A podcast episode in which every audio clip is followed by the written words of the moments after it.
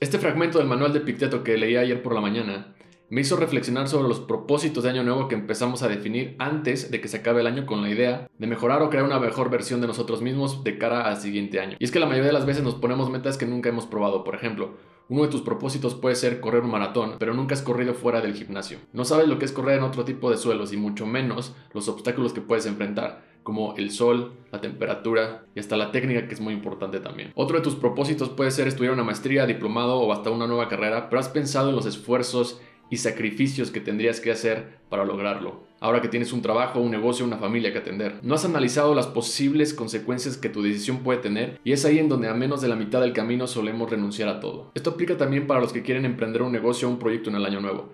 Te dejas llevar por la idea romántica del resultado, pero no te has puesto a pensar todo el trabajo y el esfuerzo que se necesita. Para eso Epicteto escribe lo siguiente. En cada acción examina sus antecedentes y sus consecuencias y solo entonces procede a ella. De lo contrario, al principio la emprenderás con entusiasmo porque no has considerado en absoluto los pasos siguientes, pero luego en cuanto aparezcan algunas dificultades, renunciarás a ella vergonzosamente. ¿Quieres vencer en las Olimpiadas? Cualquiera le gustaría vencer en las Olimpiadas porque es extraordinario pero examina sus antecedentes y sus consecuencias. Y solo entonces puedes emprender esa acción. Debes imponerte una disciplina, seguir una dieta estricta, privarte de dulces, entrenarte a la fuerza en horarios preestablecidos, haga calor o haga frío, sin beber agua fresca ni vino según te apetezca y en una palabra debes entregarte a tu preparador como si fuera tu médico. Más tarde, en la competición, deberás excavar para preparar el terreno. Es posible que en un momento dado te disloques una muñeca, te tuerzas un tobillo, te tragues un puñado de tierra, te den algún fustazo y que después de todo eso caigas derrotado. Una vez valoradas todas esas cuestiones, si aún lo deseas, lánzate a competir. De lo contrario, te estarás comportando como los niños que unas veces juegan a los luchadores, otras a los gladiadores, otras a tocar la trompeta y finalmente ser actores de tragedia. Del mismo modo, también tú unas veces eres un atleta, otras un gladiador, luego un orador y finalmente un filósofo sin hacer nada con tu alma, sino que imitas como un mono todo lo que ves y te sientes atraído por todas las cosas una tras otra. De hecho has llegado a ese punto sin una reflexión y sin haber meditado a fondo, sin un plan y conforme a un vano deseo. Así es como algunos que tras haber visto a un filósofo y haber oído a alguien hablar como habla Éufrates, quieren también ellos dedicarse a la filosofía. Pero piensa primero de qué asunto se trata y luego estudia su propia naturaleza para ver si eres capaz de abordarlo.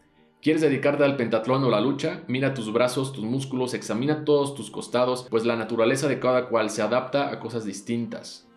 ¿Te crees que dedicándote a la filosofía podrás seguir haciendo las mismas cosas, comiendo de la misma manera, bebiendo de la misma manera y sintiéndote insatisfecho del mismo modo?